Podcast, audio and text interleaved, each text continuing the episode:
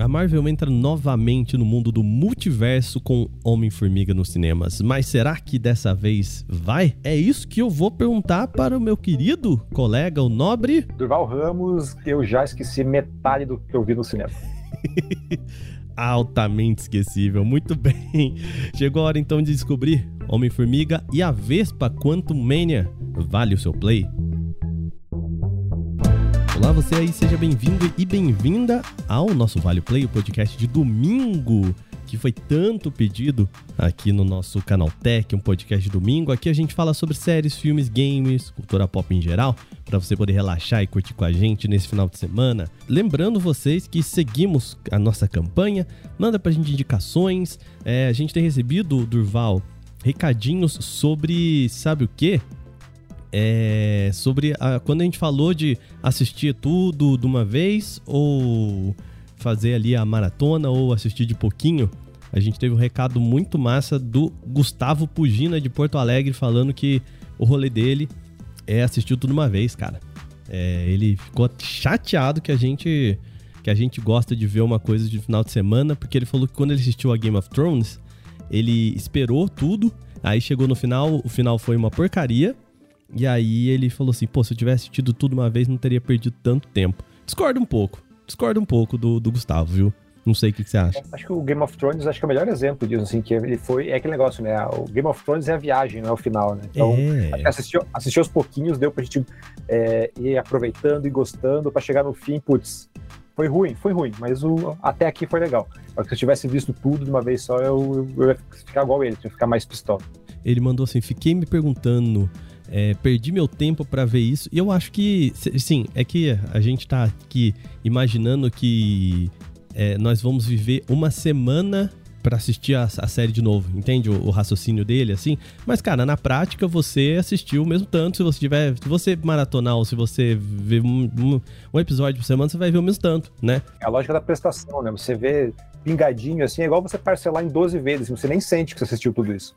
Mas quando você paga tudo de uma vez só, vê tudo de uma vez só, eu acho que o, o, o custo, assim, você, putz, perdi, perdi tanto tempo, assim, pra ver esse troço aí, dói mais. Pois é. Então faça como o Gustavo aqui e mande pra gente o seu e-mail. Queria agradecer de novo mais uma vez Gustavo Pugina de Porto Alegre. Mande o seu e-mail também para podcast@canaltech.com.br. Fala com a gente, fala o que você gostaria de ver aqui no nosso programa. Beleza? Muito bem, Durval. Você foi aos cinemas assistir a volta né, do Homem-Formiga, esse personagem que. Eu vou, eu vou ser bem sério, a gente tá falando aqui que tá no terceiro filme, né? Ele me ganhou no primeiro, no segundo passou de ano e o terceiro eu ainda não assisti. Você consegue fazer um contexto pra gente desses três filmes aí? Que história que eles querem contar com isso? O teu, o teu mini resumo ali da, da experiência do Homem-Formiga, acho que traduz bem o que é o Homem-Formiga dentro do MCU, assim. Ele é, cara, sinceramente, o Homem-Formiga é um personagem irrelevante, assim, né? Ele é um personagem, é um trocadilho quase inevitável que ele é um personagem pequeno dentro do todo, assim. cara, ninguém se importa de verdade com Homem-Formiga. Uhum. E isso pode ser tanto um negócio muito legal, uma, uma grande surpresa, tipo, putz, dá pra explorar isso de N formas, quanto também ser aquele troço que, tipo, cara, o que, que eu vim fazer vendo esse filme? É, Guardiões da Galáxia foi meio esse caminho, né? Personagens Exato. que era lá do B e, e de repente ganharam, Sim, né? Ah, lá do B, lá do B é você sendo bem, bem é. generoso com eles ainda. Mas o Homem-Formiga, acho que bem isso. Assim, o primeiro filme, como você falou, ele é. Ele conquistou muita gente, ele é bem legal justamente porque, cara, ninguém tava esperando nada, ninguém sabia o que ia vir. E de repente, cara, um filme divertido, um filme com. Acho que é o principal ponto do, do primeiro Homem-Formiga, que ele é um filme com coração. Sabe? Ele é um filme é, bem gostosinho de assistir, aquele clima meio sessão da tarde, que se, se segura Sim. bem nessa brincadeira.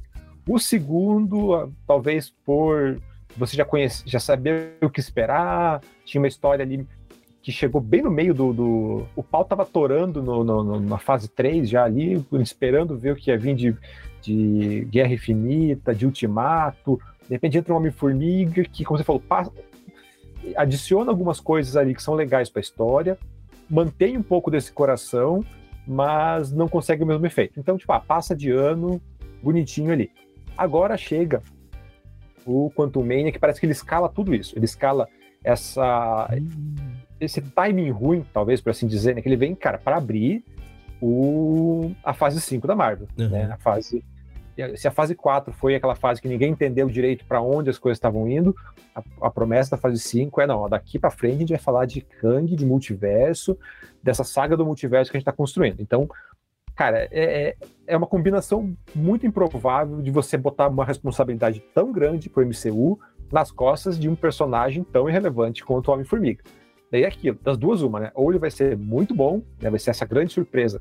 Ninguém, ninguém esperava, e por isso mesmo é, ser ainda mais é, divertido, ainda mais impressionante que o primeiro filme, ou então, cara, é você confiar demais em alguém que não consegue chegar lá. Que é o que acontece, na verdade, com Quantum Mania, né? Ele é...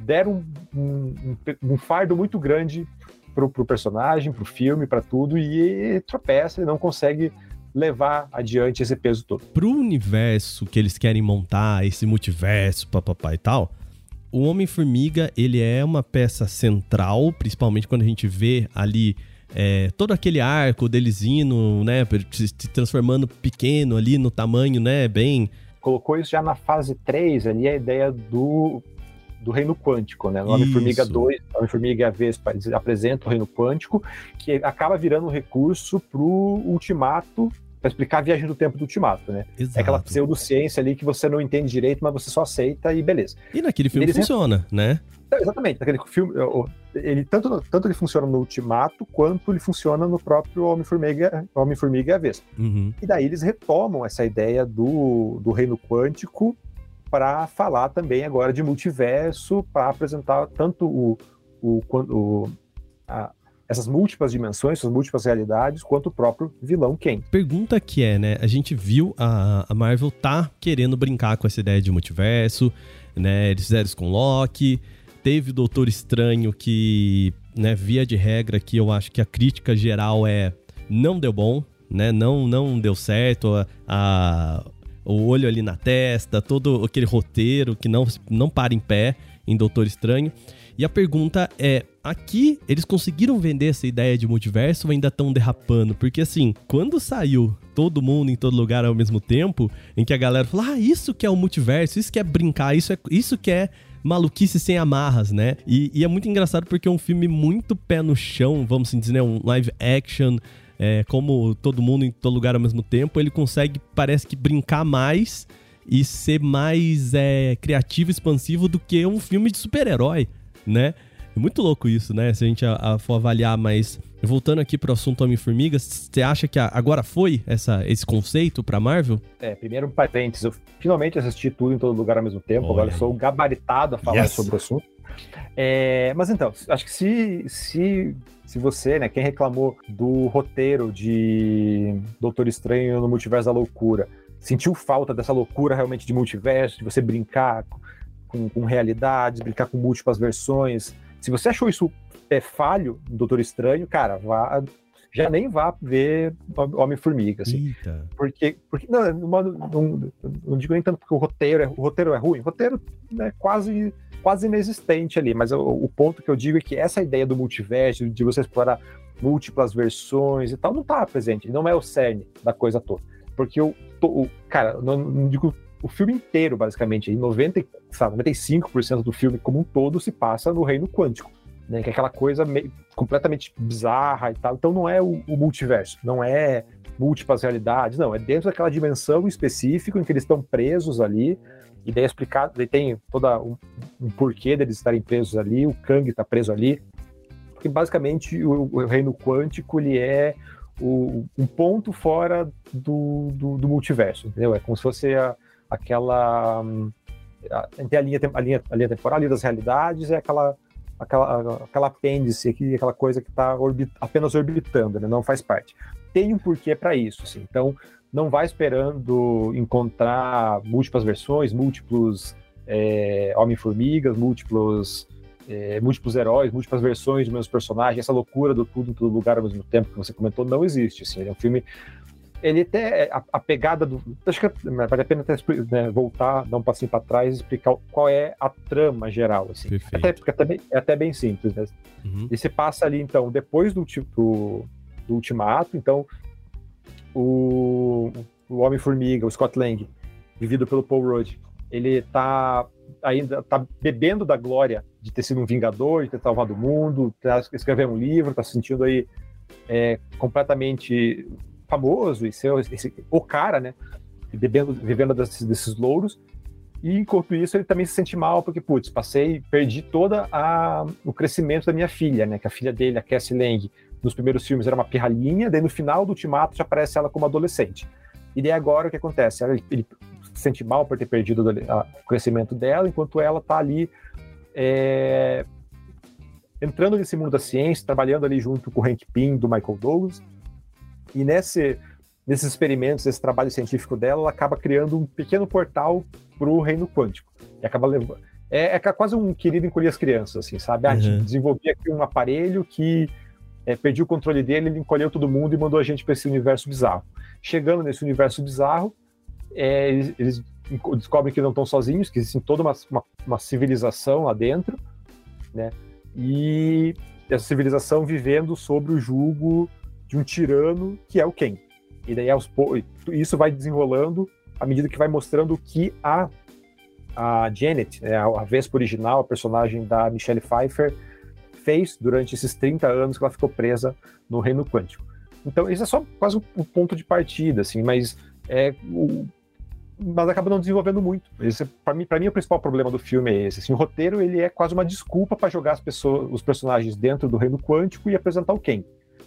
Entendeu? O, o, o roteiro do filme, se é que dá quase para chamar assim, ele é um fiapo, assim. Ele é um, uhum. ele, até a, a Isabela Boscov, ela, ela, eu gosto da expressão que ela usa, assim, que, cara, o roteiro parece que se desmancha, é, é, tão, tão pueril que ele parece que se desmancha no ar, assim. E não e para em isso. pé, né? Exatamente, cara, ele não... Ele, você assistindo, você começa, tipo, tá, beleza, é uma cena de ação, mas para quê? As, coi as coisas estão acontecendo por quê? Cara, o, o filme existe apenas para apresentar o Ken, o personagem do Jonathan Majors, que é o grande vilão agora, não só do filme, mas de toda essa nova fase, né? Essa, essa nova saga da, da Marvel. Ele é a melhor coisa do filme? É. Mas também o que não significa muita coisa, sabe? Porque o filme todo ele é bem. é muito fraco, sabe? É um filme muito, muito fraco em roteiro, em desenvolvimento de personagem. Quando eu digo desenvolvimento de personagem, isso é, é, é nítido, assim, porque o, o, ponto de partida em que o Scott, o Scott, falo do Scott porque ele é o protagonista, assim, mas uhum. todos em geral. Mas todos os personagens, como eles começam, o filme eles terminam, assim. Eles tentam colocar ali um, uma trama, uma evolução pro Scott, como, ah, você deixou de ser o herói para ficar só aí vivendo do, da glória que você teve lá atrás e não tá ajudando ninguém. E daí tenta criar ali uma, uma, uma tensão dele com a filha para fazer essa transformação. Mas é tão tão bobo e tão jogado assim que você mal percebe essa, essa, essa jornada do herói, sabe? Então tá tudo é, eu até brinquei na, na, na, crítica, porque da mesma forma que é completamente jogado a forma como eles acabam entrando no, no reino quântico, parece que o, o, o roteiro também tá nisso, assim, tá jogando, joga, só, só coloca ali, daqui para frente. um acidente, se... né? Exatamente, é um filme quase por acidente, assim, então é, nada se encaixa direito, nada funciona direito, e daí acaba, para mim, gerando o principal problema, assim, do filme, que ele é, não, não, não empolga, não diverte, não entrega nada, sabe? Ele é. E daí entra na questão que ele também não tem coração. Para mim, né, eu falei, o primeiro Homem-Formiga, você não espera nada do Homem-Formiga. Né? E, e, ele aí, cativa, assim, né? O personagem. Cativa, putz, que filme divertidinho, sabe? Que personagens legais, que, que diálogos bons. Então, ainda que não seja um filme que vai revolucionar, não revoluciona nada, ele só, tipo, uma sessão da tarde, ele funciona. Esse aqui nem isso, sabe? Ele tá só ali, não tem pessoa personagem não tem grandes momentos, tem uns diálogos horríveis, assim, tem um momento da da da, da Cassie Lang, né, da estatura, que é a, filha do, do Scott, em que ela vai enfrentar, ela tem, tem que lidar com um personagem lá e que ela chega ah, para de ser babaca. Para, a resolução dela é basicamente essa, para de ser babaca. Não, mas eu só sei, só, sei, só sei ser babaca. Não, não, não seja babaca. É, para você deixar de ser babaca, é só deixar de ser babaca. E pronto, acabou. E daí depois ele chega, ah, não, porque eu não sou babaca. Sério, cara, isso não, é muito não teve bom, nenhum conflito, sabe? né? Só é, não tem conflito, não é, não é engraçado também, sabe? O próprio uhum. o, o, tom de comédia dos primeiros filmes funcionava muito por causa do Michael Penha, né? Que era aquele amigo dele que falava super rápido e que contava ah, versões bizarras de uma história, e aqui ele não estava presente, então o humor não funciona, a ação não funciona, a tensão não funciona, nada praticamente funciona ali. E, como disse, o roteiro mesmo, a própria trama geral é meio boba, meio não, não empolga, não te leva a lugar nenhum, não leva a Marvel a lugar nenhum, o próprio vilão não leva a lugar nenhum. E, é e o que eu achei ainda mais bizarro, assim, porque se você for assistir os trailers, você vai perceber que muita coisa foi cortada. Tipo, tem muitos diálogos que estão no trailer que não estão no filme, assim. E parece que eram, eram, eram trechos, eram falas, eram cenas importantes de, de motivação de personagem. Porque quando você vê o trailer, tem, você dá, dá a impressão, né, você montando as peças ali, que a, a, grande tensão do filme era a seguinte: de que o Scott está, seja porque ele perdeu o crescimento da filha, ou até talvez imaginando um pouquinho além, sabe, estava com alguma doença, alguma coisa do tipo, mas que ele fica falando que, ah, eu não tenho tempo, eu perdi o, te eu perdi o tempo, tô lutando contra o tempo. Uhum. E daí o Kang tenta convencê-lo, né, de usar ele, a, de manipular o Homem-Formiga, dizendo, ah, eu posso te dar o que você precisa, o que você quer, que é tempo. Daí você pensa, putz, é aí que ele vai manipular o personagem, legal, vai levar... Não tem, nada disso não acontece no filme. Ele ah. simplesmente chega, ó, eu sou mal, eu sou mal como pica-pau, você vai fazer o que eu quero, senão eu vou matar tua filha. Tipo, pronto, sabe? Então, eu não sei, não sei o que aconteceu, se eles simplesmente só quiseram enganar o público ou mudaram isso em cima da hora. Eu sei que ficou jogado. Embora o Kang seja um, um bom vilão, muito porque o, Jonathan Majors é um bom ator, sabe? Ele não, não mostrou assim ainda o que o Kang veio, por que, que ele é importante, por que, que ele vai ser putz, essa grande ameaça, essa coisa que você pela qual você deve se importar. Tal, talvez ele seja um vilão mais interessante para você que o conhece, né, Durval? e menos para uma pessoa que caiu desavisada no filme, não conhece o personagem, não sabe o que, que provavelmente vai acontecer e tudo mais, né? Ah, eu queria te fazer uma outra pergunta, que é do lado visual. A gente tem visto, né, principalmente com o Doutor Estranho, que a Marvel tá com dificuldade de mostrar visualmente é, esse multiverso e tudo mais. Tá mais resolvido isso nesse filme? Ele é pelo menos interessante visualmente? Então, acho que são dois pontos diferentes ali, né? É, bem resolvido, sim. Eu não senti grandes problemas visuais, nada muito me incomodou. Qualidade, qualidade técnica, né? você olhar e dizer, putz, está falso, está bizarro. É, me preocupa um pouco a saúde dos, dos técnicos que trabalharam nesse filme, né? Porque é. devem ter trabalhado aí o triplo para conseguir deixar o, o, o, filme apresentável, principalmente porque ele é um filme que, cara, é inteiro digital. Né? Desde uhum. o momento em que eles entram no, no, no, reino quântico, cara, é só CGI, é só CGI. É, cansa um pouco? Cansa. É um problema? Não é, não considero um grande problema. Assim, eu vi muita gente falar, não, porque, nossa, filme inteiro digital, onde já se viu isso? Gente, a gente acabou de sair de Avatar, sabe? Pois então, é. acho que não dá para reclamar disso. Mas assim. não tira um pouco desse coração que você falou, esse, esse apelo visual tão é, CGI, assim, tão digital? Não, eu acho que a parte do coração, é para mim, o problema dele é o roteiro, sabe? Uhum. São os personagens que não têm química, essa nova menina que faz a Cassie, ela não, não engata, não, engata não, não entrega o mesmo carisma que a menininha tinha, sabe? É, talvez a máxima do, do, choque de cultura seja verdade, assim, você é toda criança bonitinha vai virar um adulto esquisito, talvez. Ali ela não tá, funcionou. não funcionou, funcionou.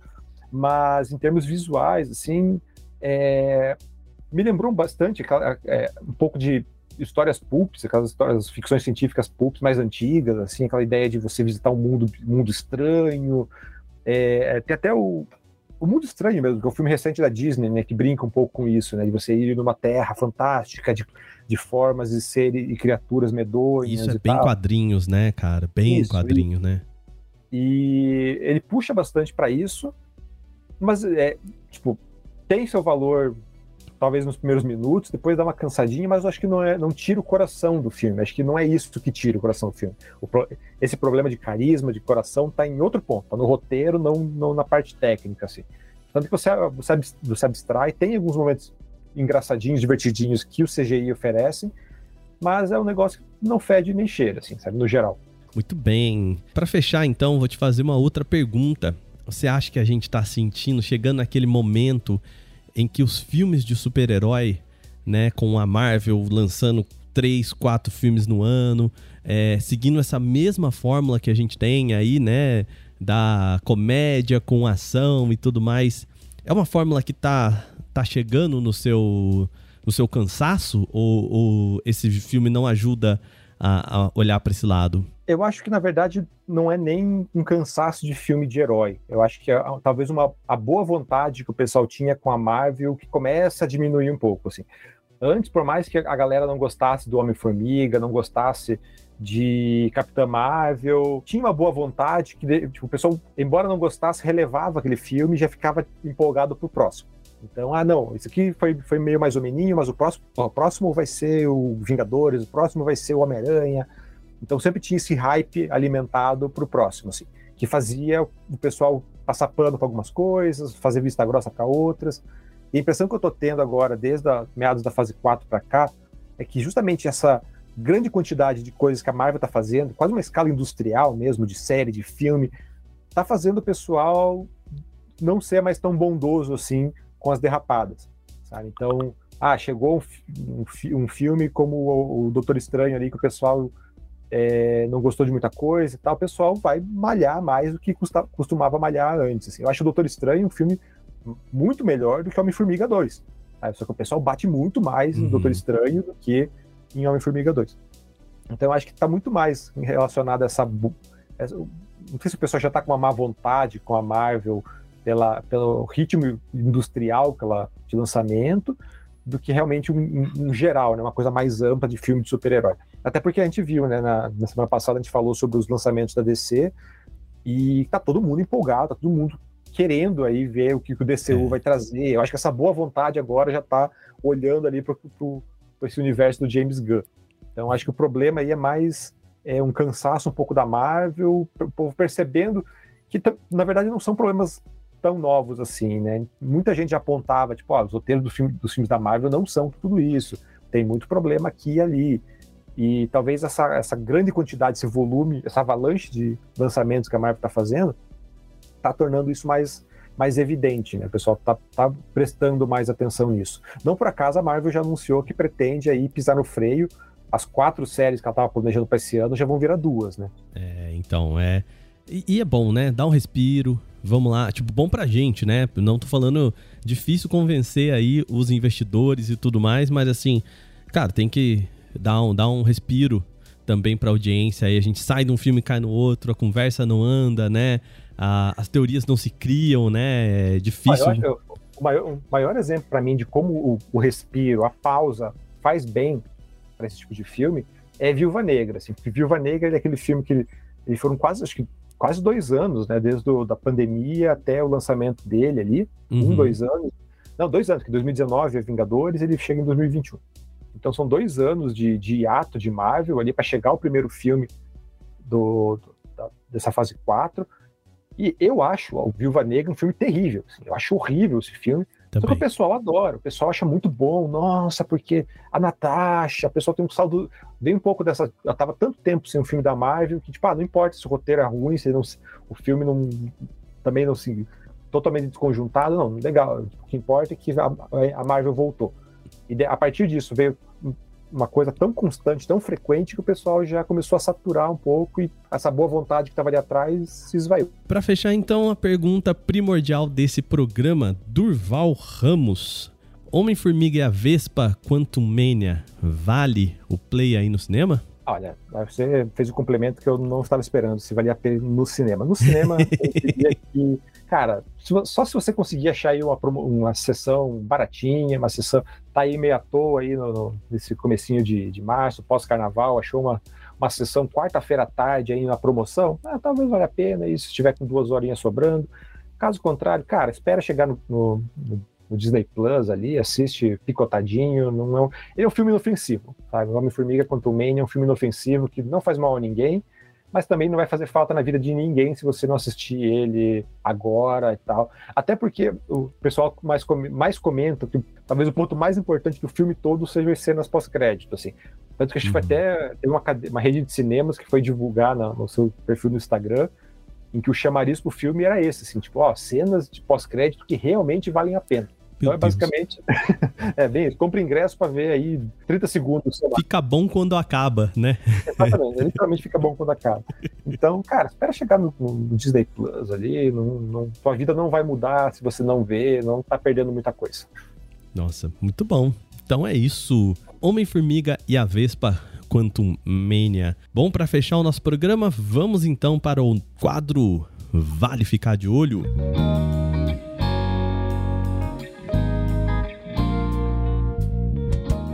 Vale Ficar de Olho essa semana, para quem ainda não está familiarizado com esse quadro, é quando a gente fala sobre os lançamentos em filmes, cinemas, séries, o que vem por aí para você ficar de olho. Começando aqui por games, tem coisa boa vindo aí, né? Dia 28 de fevereiro, Scars Above, é um FPS aí roguelike. Vi o trailer, achei bonito, tô interessado mas não sei se, se é o jogo que vai me pegar, não. Bonito, bonito. Tá um jogo bem Unreal Engine, assim. É, vamos ver o que, que, ele, que, que ele vai trazer, qual pegada de roguelike, né? Pra quem não sabe, a ideia de você é, você tentar morrer, volta, né? Um negócio meio Returnal aí, que inclusive chegou para PCs agora, né? Então é isso. Vai Scars Above para PC, PS5 e Xbox é, para a geração atual né? Então, PS5, Xbox Series X e Series S e PC dia 28 de fevereiro. Durval, queria te saber de você. Tá ligado em Wulong Fallen Dynasty? Tudo que eu vi desse jogo foram os trailers nas conferências, principalmente na Microsoft, né, que ele apareceu algumas uhum. vezes. Achei bonito, achei vistoso, mas só, não, não, não me empolgou para ir atrás. Vou. Chega no Game Pass, né? Isso, eu vou te falar, tem demo dele. Eu não sei se ainda tá disponível, acho que sim. A demo dele bem interessante, muito difícil. Ele tem uma pegada meio Souls, assim, né? É, o Long traz daquela, né, daquela lenda chinesa, né? Do grande do grande macaco, né? Que é bem uma lenda muito, muito parecida com a lenda de Dragon Ball, né? A ideia do, do rei macaco e tal. E vai falar sobre dinastias aí chinesas. E tá bonito e a jogabilidade tá interessante. Acho ainda que, bom, a demo, né? A gente não pode também aqui julgar um jogo pela demo. Acho que tem algumas coisas ali para se ajustar. A ideia da demo também me pareceu ser um pouquinho disso, porque você podia dar um feedback, tinha um linkzinho ali para um feedback no final e papapá e tal. É, acho que vai ser um jogo que vai chegar muito mais polido, porque eles sabem que gameplay vai ser uma parte importante desse jogo. Chega em 3 de março, tô curiosíssimo. Aí PC, PS4, PS5, Xbox One, essa geração é a geração passada. E o Xbox Series X e S aí e também, como o Durval disse, para o Game Pass, diretão lá no Game Pass. Gosto muito quando isso acontece. 3 de março. Bom, vamos para cinema, Durval? Creed 3, tá animado? Cara, tô animado, tô animado. Sou um grande fã, sou um grande entusiasta da, da série Rock, da série Creed. Comecei boxe algumas vezes por causa de Rock, por causa de Olha Creed, aí. então Cara, com certeza eu vou ver. Já, já, já tá agendado aqui para ver semana que vem. E já tá agendado minha volta pro boxe. Porque eu vou sair, empol... eu vou sair empolgadaço desse filme, com certeza. Né? Então, só relembrando aí para nossos ouvintes. É o terceiro filme da série Creed, né? Agora protagonizada pelo Michael B. Jordan, e também dirigido por ele agora. A estreia uhum. do Michael B. Jordan na direção. E uhum. primeiro filme da série sem o Sylvester Stallone. É, o Stallone soltando essa bicicleta, né? É, eu acho que soltaram o Stallone. A bicicleta soltou o Stallone, na verdade. E daí, nesse filme, agora, a gente vai ter o Jonathan Majors, né? O vilão do, do Homem-Formiga, vai ser vilão aqui também. Ele vai ser um amigo de infância aí do, do Adonis Creed, que volta, é, sai da cadeia e chega para cobrar é, favores do passado, dizer, ó, essa, glória que você está tendo agora devia ser minha, você roubou meu futuro, então vamos resolver isso na porrada. Caramba, muito bom. Parentes, parentes, parentes. Um negócio hum. muito legal. Que o Michael B. Jordan, né, que é o diretor, ator e diretor, ele disse que ele se inspirou muito em Naruto, Dragon Ball e Hajime no Ippo para fazer ah, as cenas de luta. Ok, então, ok. Esse, esse é filme de, de, de, boxe com aquele dedinho de anime, porque o Michael B. Jordan é otaku, né? Ele é uhum. é declaradamente otaku. Então ele diz que vai levar um pouco disso, desse espírito das lutas de anime pro filme. Não sei se sou fã ou hater, hein? Mas vamos ver. Vamos ver. Mas, cara, Creed, eu lembro, nossa, eu assisti Creed 1 no avião. Cara, eu passei vergonha porque eu chorei largado no avião, assim, né? É um filme, né? Vem ah, tudo sou, assim. Eu sou muito empolgado com, com, toda a série rock. Rock Creed, tocou, sim, sim. tocou o teminha ali, eu já tô em pé no cinema, já tô gritando, então já, já tá tô subindo preparado a escada correndo. Não posso, já tô vendo uma, procurando a escada mais próxima do cinema, assim que eu vou sair loucaço. Muito bem, então chegando aos cinemas, dia 2 de março, aí, né, na quinta-feira, na próxima quinta-feira aí, o programa de quinta-feira, programa do final de semana que vem, com certeza, né? Para fechar, mais um queridinho aqui, eu acho que meu e seu, né? Terceira temporada de A Mandalorian, chegando aí em 1 de março. E vou te falar, você me disse que eu tinha que assistir pelo menos aqueles dois episódios né, do Boba Fett para entender o, o, a ligação entre a segunda temporada e a terceira. Agora eu tô pronto. Não, cara, dá, dá um, um, quentinho no coração, né? Logo naquele episódio, quando abre a porta, assim, você vê o Mandalorian ali, o Din Djarin, cara, você vê, é isso que eu quero, me dá mais Mandalorian, me dá mais uhum. Baby Yoda, é isso que eu quero e é isso que a Disney Plus vai dar aí a partir do dia 1 de março. É, vamos agora ele com a espada, né? Ele que virou aí o o líder e o procurado ao mesmo tempo, né? Tipo, que deixa. Eu acho que passa da mão do Baby Yoda, né? Que o Baby Yoda era o personagem procurado e agora ele também é o cara procurado, né? Sim. É, é eu tem... acho que agora a nova temporada ela muda bastante o tom. Até eu fiz um texto sobre isso aí no canal Tech, quem quiser ler, dá uma procuradinha ali, que a gente, a gente bota aqui no, nos links. Mas que é bem isso, essa terceira temporada ela gira a chave, né? A primeira e uhum. segunda temporada de Mandalorian é muito focada na relação do Din Djarin, do Mando, com o Baby Yoda, com o Grogu. E agora essa, essa relação pai filho está resolvida. Assim, é ponto pacífico, uhum. já, já se aceitam como pai e filho, então bola para frente. Qual vai ser a próxima treta? E essa próxima treta é justamente a, a relação, o passado do planeta Mandalor e como isso vai ditar os futuros de Star Wars aí. Né? O planeta Mandalor foi destruído lá atrás. Né? Quem acompanha as animações de Star Wars vai saber, mas é, pra, no live action isso nunca foi mostrado, então vai apresentar essa história para muita gente e, mo e, mostrar o que vai acontecer daqui para frente. Né? Então é um planeta destruído, seu povo disperso, e surge agora o Mando, nosso protagonista, com a, a Excalibur desse planeta, né? dizendo: ó, é. quem, tem, quem tem essa espada é o, é o, é o líder escolhido.